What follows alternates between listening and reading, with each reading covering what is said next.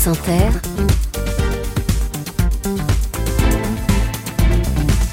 le 7-10. Et Léa, ce matin, vous recevez un magistrat. Bonjour Francis Nagbar. Bonjour. Merci d'être avec nous ce matin. François Mitterrand disait que la plus grande qualité d'un homme politique, d'un homme d'État, c'était la capacité d'indifférence.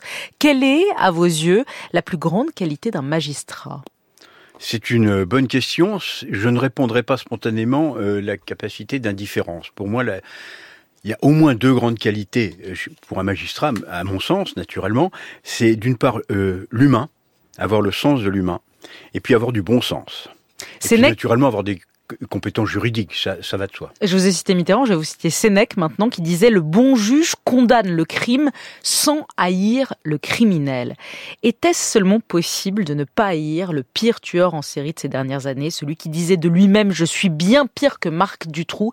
Était-il possible pour vous, euh, qui avez été l'avocat général dans le procès Fourniret, était-il seulement possible de ne pas le haïr? Oui, on, ne doit pas haïr un accusé, un condamné, un criminel, même même un, couple assassin euh, tueur en série, ce qui s'était jamais vu dans l'histoire judiciaire française, et j'espère que ça ne se reverra plus jamais. On ne doit pas les haïr, on ne doit pas avoir un sentiment de haine. Vous êtes magistrat, Francis Nagbar, retraité depuis peu dans votre Bretagne. D'ailleurs, le livre se termine, le livre dont vous venez nous parler ce matin se termine sur le coucher de soleil en Bretagne. Vous avez donc été l'avocat général au procès du couple le plus célèbre de tueurs en série français, Michel Fourniret et son épouse, Monique Olivier, qui ont avoué qui ont avoué 11 meurtres de fillettes et de jeunes femmes violées, séquestrées et tuées et sont soupçonnés d'au moins dans au moins 21 autres affaires de disparition. Vous pensez qu'il y en a plus. Le procès Fourniret, c'était il y a 15 ans. Vous aviez obtenu la perpétuité incompressible. Alors que s'ouvre demain le procès de Monique Olivier devant la cour d'assises de Nanterre, vous sortez ce livre, Ma rencontre avec le mal. Michel Fourniret et Monique Olivier chez Mareuil Éditions. Vous racontez combien ces dizaines et dizaines d'heures d'interrogatoire face à la figure du mal selon vous, combien elles vous ont hanté, combien elles vous ont traumatisé. D'ailleurs, c'est Michel Fourniret qui vous donnera cet avertissement prémonitoire lors de votre première rencontre, le 3 juillet 2004, il vous dit Personne ne sortira indemne de l'affaire Fourniret, pas même vous, monsieur le procureur. Oui, c'est exact. C'est la première fois qu'on se voyait et c'est la deuxième phrase qu'il prononçait après m'avoir dit bonjour. Il m'a dit effectivement, vous savez, monsieur le procureur, vous avez l'air équilibré et volontaire, mais personne ne sortira indemne de l'affaire Fourniret, pas même vous, monsieur le procureur. J'ai mis ça sur le compte de sa mégalo, euh, sa mégalomanie, pardon, euh, un peu pathologique euh, que je dont l'on m'avait décrite euh, dans un premier temps, et puis assez rapidement, je me suis aperçu qu'il avait raison, et je n'en suis pas sorti indemne. Ceci étant, le traumatisme que j'ai pu vivre, et je ne le cache pas, euh, il n'est rien par rapport, ça c'est important, il n'est rien par rapport à la douleur extrême, définitive, perpétuelle des familles des victimes. Des familles des victimes, oui. euh, à qui vous dédiez ce livre d'ailleurs. Oui. Euh, vous écrivez « Je suis hélas l'un de ceux qui ont le plus connu Fourniret. Pendant ces quatre longues années, j'ai volontairement pactisé avec le monstre, je l'ai toujours écouté, feignant de montrer de l'intérêt pour ses délires mégalomaniaques. Je l'ai parfois rudoyé, souvent flatté, prenant garde de ne pénétrer si peu soit-il dans ce cerveau malade. Il fallait cela, il fallait de cela pour qu'il parle, il fallait le traiter, comme on dit, pour qu'il fasse des aveux, pour qu'il vous dise où se cachaient les corps, où il les avait enterrés. Oui, incontestablement, pour qu'il donne des pistes, avec toujours des erreurs, des choses trappes, des, des, des, des, des fausses indications, des mensonges, parce que euh, il fallait, selon sa propre expression, pour qu'il nous aide, et il nous a aidés, il nous a aidés, il fallait se montrer au moins aussi intelligent que lui. Ce c'est ce qu'il vous a demandé. Vous, a oui, demandé, vous avez oui, intérêt à être dit. au moins aussi intelligent oui, que moi. C'était impossible parce que c'était l'homme le plus intelligent du monde. Donc il fallait se montrer presque aussi intelligent que lui. À ses yeux, il pensait vraiment qu'il était l'homme le plus intelligent ah, du monde. Il était d'une mégalomanie que vous ne soupçonnez D'une prétention folle. Complètement. Alors complètement. que oui, alors que vous-même vous dites, vous pensez que sa femme, Monique Olivier, était plus intelligente qu'elle, plus intelligente que Elle lui. est plus intelligente que lui. Je suis pas le seul à le dire, même si aujourd'hui certaines expertises tendraient à, à, à démontrer, enfin à démontrer, c'est pas une science exacte, loin de là, euh, l'établissement d'un QI. Mais euh, oui, le, le dossier tout dans le dossier indique qu'elle est plus intelligente que lui. Les plus grands psychiatres, les plus grands psychologues français l'ont également euh, dit. Oui. Je vais revenir à elle, mais vous, vous dites, vous vous surprenez de pouvoir être d'une aussi grande froideur face aux, aux horreurs commises qu'il vous énonçait avec une perversité effrayante. Vous parlez d'un état de dédoublement de vous-même, en fait. Vous l'écoutez, oui. vous l'encouragez à parler, et vous êtes froid face à des descriptions qui sont abominable de, ce qu'il a fait à ces jeunes filles, parce qu'il faut rappeler quand même pour ceux qui sont pas au fait qu'il chassait euh, les jeunes filles, les toutes jeunes filles, parce qu'il était fasciné par les, vierges, qu'il voulait absolument violer des vierges, et il vous raconte comment méthodiquement il les, il les chassait, il les prenait, il les ligotait, il les violait, puis les tuait. Et les tuait euh, très souvent dans en les étouffant dans des sacs plastiques transparents pour voir la, métamorphose physique de leur visage. C'est absolument abominable. Et moi, il me décrivait pendant, mais pendant très longtemps, toutes ces métamorphoses, mais dans le menu détail. Je me garde bien naturellement de, de l'écrire dans, dans, mon livre, mais il fallait effectivement se montrer, euh, ne montrer aucun sentiment, aucun sentiment de dégoût, parce qu'il m'inspirait du dégoût au fond de moi-même, une forte répulsion, mais ne montrer aucun sentiment de dégoût, de répulsion ou de faiblesse. Euh, tout, tout ça serait apparu, euh, ou d'émotion, ça serait apparu que, comme des faiblesses à ses yeux, et là, eh bien, il fallait, euh, il fallait ensuite remonter la pente, on repartait pour plusieurs mois, euh, donc il fallait effectivement et écouter il jouait ça froidement. Et écouter ça froidement, et il jouait avec vos nerfs, il savait vous manipuler à un moment où vous allez découvrir, il avoue où il a enterré le, le corps d'une des, jeunes filles, Jeanne-Marie. Mm. Vous allez sur place et là vous lui dites, vous allez, vous lui dites à Fourniret, eh bien, le, père de cet enfant va enfin pouvoir donner une sépulture à sa fille et il vous répond Ah oui, oui, vous avez raison, monsieur le procureur, c'est important pour les familles des victimes. Cette scène est assez difficile à visualiser. Rendez-vous compte, cette jeune fille a l'âge de la vôtre. Absolument. Et il le dit là, euh, c'est le premier jour où on se rencontre, il me connaît pas vraiment, il est un peu flatté que je lui parle de manière normale. Euh, presque cordial, j'allais dire entre guillemets. Et là, effectivement, il me fait cette phrase terrible, uniquement pour me tester, pour voir si si j'allais me mettre en colère, si j'allais euh, euh, si j'allais marquer une émotion, un sentiment quelconque. Donc euh, et là, vous ne dites rien. vous gardez toujours cette froideur. Je, réussis à garder mon calme. Je lui tourne les talons et je tiens le même discours à, à Monique Olivier, dans l'espoir qu'il nous qui nous aide à retrouver le corps d'autres victimes enterrées dans le parc. C'était ça, c'était ça votre obsession. C'était mon obsession. Euh, à, l'issue de ces heures et de ces heures, dizaines et dizaines d'heures où vous avez affronté Michel Fournier, vous en concluez d'ailleurs que contrairement à ce qu'il disait, euh, il prenait plus de plaisir à tuer qu'à violer. Mais bien sûr, ce, mythe de la virginité, c'est un mythe. C'est euh, une espèce, euh, c'est une espèce d'alibi pseudo-intellectuel, parce que il ne se comparera jamais aux autres tueurs en série, les Holmes, les Chanal, les Allègre, les Guy jamais, parce que eux, ce sont des tueurs en série physiques, sexuels. Lui, c'est un tueur en série intellectuel, intellectuel dans, dans, cette quête de la virginité, mais c'est mais c'est totalement euh, c'est totalement faux, c'est totalement artificiel.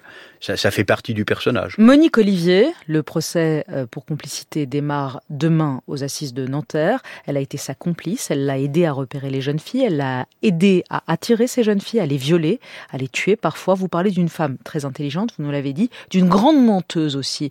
Euh, vos, les, les scènes d'interrogatoire de Monique Olivier que vous décrivez dans le livre sont sont assez fascinante où vous montrez combien elle, elle met des heures à répondre, elle met elle joue, elle ment, elle, elle vous, et puis soudainement à la fin de l'interrogatoire, quand vous lui parlez d'autre chose, elle est tout à fait, euh, elle parle comme une personne totalement normale. C'était très difficile à percer, peut-être encore plus que le, la personnalité de Fourniret, celle de Monique Olivier. Elle est beaucoup plus difficile, et les psychiatres et les psychologues qui l'ont analysée partagent mon point de vue.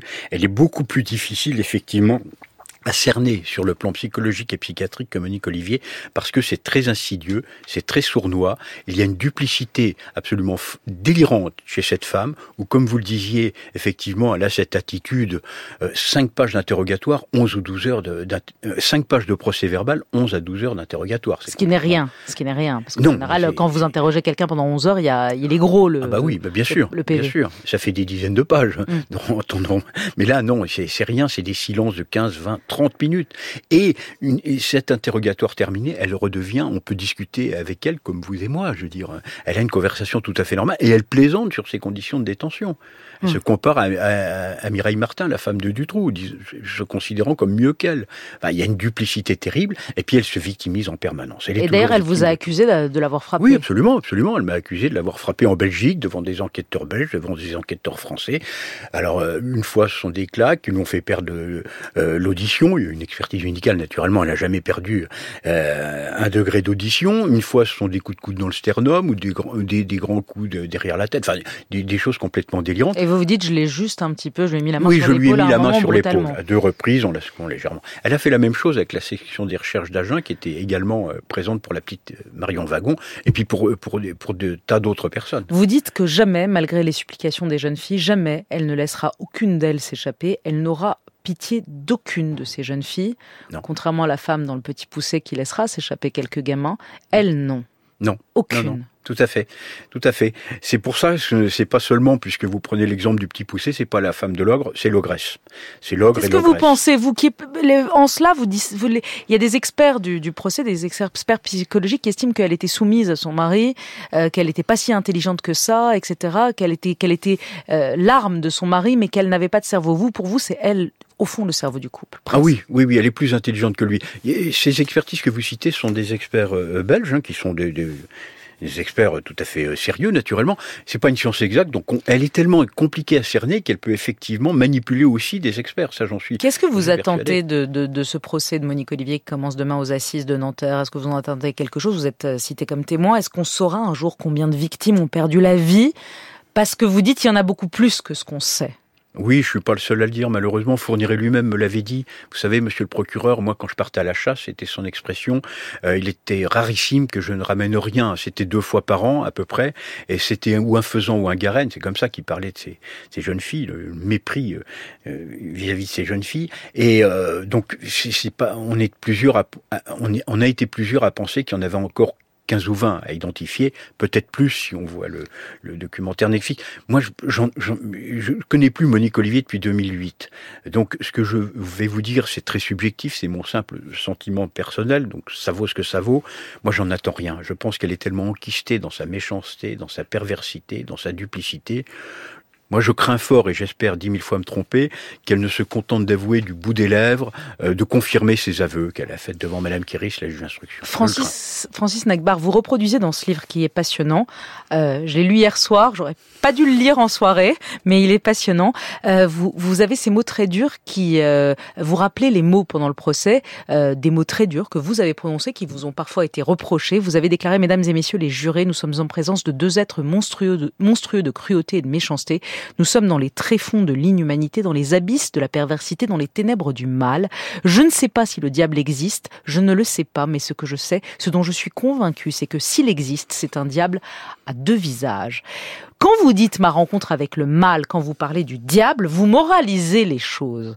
Vous parlez du bien et du mal, ils sont la figure du mal. Or, la justice, ce n'est pas la morale. La justice, la justice, ce sont les faits.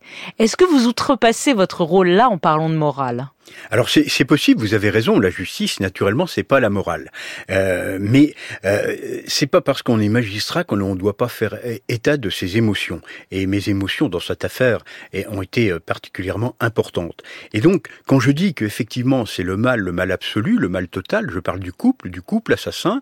Euh, les psychiatres ont, ont dit la même chose quand, quand le docteur Zaguri, qui était l'expert psychiatre qui a expertisé les plus grands criminels en série euh, euh, français, il dit de Michel Fourniret, mais moi j'y inclus euh, Monique Olivier, mais de Michel Fourniret, il dit il éradique le genre humain. Euh, c'est très fort comme terme pour un psychiatre tout de même. Et, et effectivement, chez certains accusés, même des criminels en série, on aperçoit à un moment donné ou un autre euh, une, une- une- un peu une part d'humanité quand ils parlent de leurs enfants, de leur famille. Et là, non. Là, rien. Mais ce sont Même des quand ils parlent de leur fils, parce qu'ils ont un fils, Mais même pas. Même il n'y avait même pas d'humanité quand rien. ils évoquaient leur Il y a fils. rien, y compris pour Monique Olivier, qui est sa mère, tout de même, qui l'a porté. Il y a rien. Mais comment on en arrive là, vous qui en avez vu d'autres, des, des, des criminels, des tueurs euh, Monsieur le procureur, vous en avez vu d'autres. oui, Comment on en arrive à Bien ce sûr. degré d'inhumanité-là? J'en sais rien. Vous avez écrit ce livre-là, vous répondez pas à la question. Non, parce que je, je l'ignore. C'est malheureusement euh, ce que je crois. Il y a une expertise, euh, c'est une, une idée très judicieuse des juges d'instruction, euh, Anne Devigne et Pascal Prouver. Il y a une expertise du couple en plus de leur expertise individuelle. Et je crois qu'il y a un début d'explication, à savoir qu'ils ont réussi, dans leurs fantasmes les plus, euh, en se servant, en se dominant totalement et réciproquement, euh, ils ont réussi à créer, un- il y a un engrainement des deux psychismes de chacun, de Fourniret et de Monique C'est la rencontre Ils du mal et du mal, quoi. oui, ils ont créé un être psychique à lui, à lui seul, extrêmement pervers et extrêmement cruel Vous, et ou- assassin. vous ouvrez le livre avec cette citation de Romain Gary Souviens-toi plus tard, quand tu seras grand, que les monstres les plus redoutables sont invisibles. C'est justement ce qui les rend si dangereux. Il faut apprendre à les flairer. Vous avez appris toutes ces années à les flairer C'est surtout, euh, c'est surtout à destination euh, des, des parents, euh, des parents d'enfants, parce que tout le monde apprend à, ses enfants de, ne pas suivre un monsieur, euh, ne pas accepter de bonbons, évidemment de ne pas monter en voiture avec quelqu'un qu'on ne connaît pas. Euh, on, ne pense jamais, effectivement, à, faire la même mise en garde vis-à-vis d'une femme, et encore moins d'un couple, de surcroît quand, quand ils ont un petit bébé dans le couffin derrière. Et, et donc c'est en cela que ces monstres-là sont invisibles. Il faut apprendre à les flairer, c'est très difficile, naturellement. Question de fin, très rapidement, vous répondez en un mot. Pour finir, Francis Nagbar, si vous n'aviez pas été magistrat, vous auriez été quoi